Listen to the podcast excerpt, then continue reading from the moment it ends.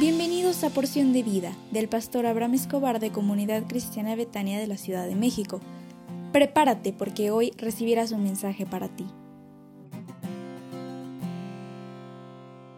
Hola, ¿cómo estás? Muy, pero muy, muy buenos días tengas tú y deseo con todo mi corazón que Dios despierte en ti el querer por como el hacer para cosas buenas en este día.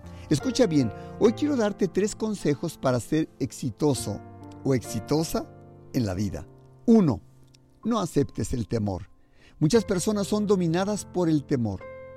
Hay temores que son sanos y temores nocivos. El temor sano se llama también precaución, pero el temor nocivo es un mal, una pérdida, que puedes estar, quedar sujeto a ambos temores. Consideremos el primero por lo útil que puede ser. El temor sano eh, se refiere al cirujano que teme, que debe tener precaución para no dañar a su paciente. El piloto teme y tiene precaución para no cometer un error en el manejo de su avión. El orador o escritor en equivocarse en sus conceptos. Para mitigar el temor en tu corazón, te recomiendo dos cosas. Busca a Dios y confía en Él.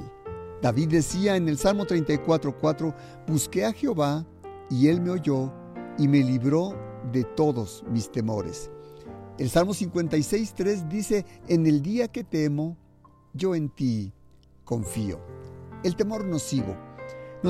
yo identifico cuatro áreas en el temor nocivo que tenemos que tener cuidado porque son los más frecuentes en nuestra vida personal. El primero de ellos es el temor al fracaso.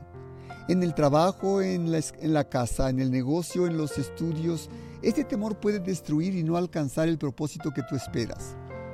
Me pueden reprobar, dices tú, en el examen de la escuela. Otros más dicen, puedo fracasar en la presentación, en mi trabajo y me correrán. ¿Qué pasará? ¿Qué vergüenza tendré si me corren de mi trabajo? Te pido un favor, no aceptes el temor. Ten confianza en que Dios está contigo y te dará gracia. Y gracia es caerles bien a tus jefes o a las personas que están cerca de ti. En mi vida siempre pongo en la balanza las cosas que hice bien y las cosas que hice mal. El Salmo 27.1 dice, Jehová es mi luz y mi salvación. ¿De quién temeré? Jehová es la fortaleza de mi vida. ¿De quién he de atemorizarme? ¿Ve? El peligro, el temor al peligro.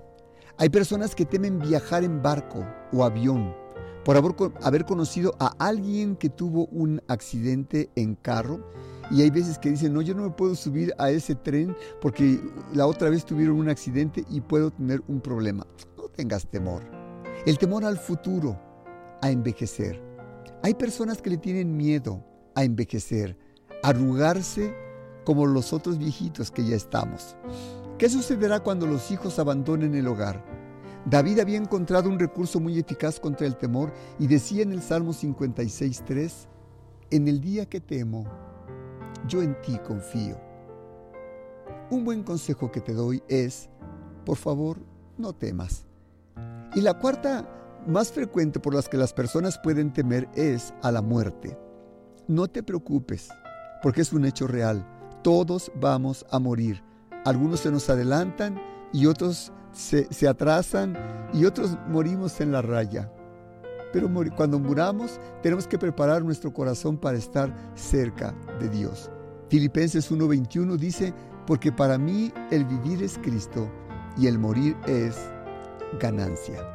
Conclusión para este día, no aceptes el temor en tu vida. Oye, hoy es miércoles y tendremos una reunión de oración en Betania y me dará mucho gusto que te conectes con nosotros a las 20:30 horas por nuestra página de Facebook, Comunidad Cristiana Betania CDMX. Te espero con mucho cariño y sonríe porque Dios te ama.